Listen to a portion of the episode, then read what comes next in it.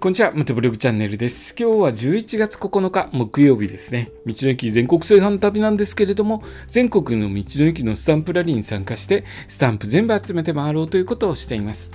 でですね、岐阜県の道の駅56駅あるんですけれども、えー、全部行ってきた時の話をですね、一駅ずつ放送していってます。えー、今日紹介するのは、夢三三谷組というところに行った時の話をしますね。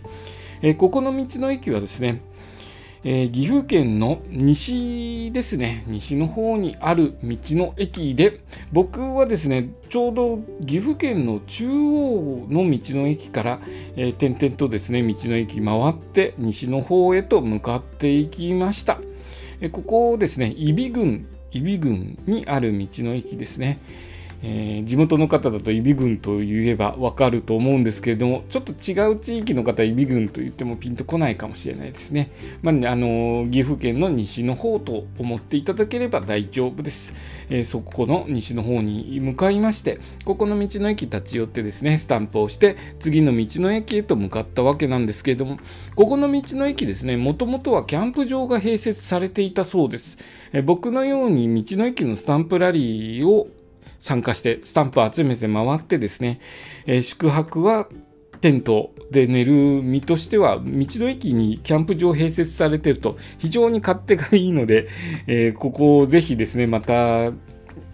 キャンプ場オープンして再開していただけるといいなと思うんですけれども今のところですね営業を休止しているようです、え、キャンプ場夜とかの管理が大変ですからね。あと火とかもありますしなかなか管理の問題で難しいのかもしれないですね。えー、そんな感じでですね昔はキャンプ場があった道の駅三々谷組によって、えー、次の道の駅のルートをえー、いろいろと調べてたんですけれどもここのそばにですね織部の里本栖という道の駅とえー、冬柿の里糸抜きというところが近くにあったんですけれども僕のですねスマートフォンちょっと GPS の調子が悪いようでえー、っと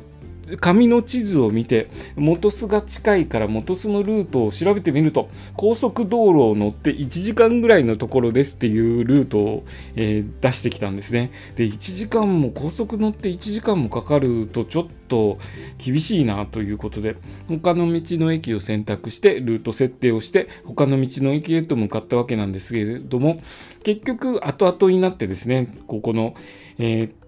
谷谷組のそばにあるということに気がついてまたですねここに戻ってくるような形で、えー、他の2つですね元巣と糸抜きに向かうようなことになってしまって割と大変な目に遭いました、ま、とりあえずですね次の道の駅は、えー、藤橋というところに向かっていったんですけれども、その話はですね、また明日させていただきますね。えー、今日の放送はですね、夢さんさん谷組に、谷組に行った時の話をさせていただきました。今日の放送もお聴きいただきありがとうございました。それではまた明日。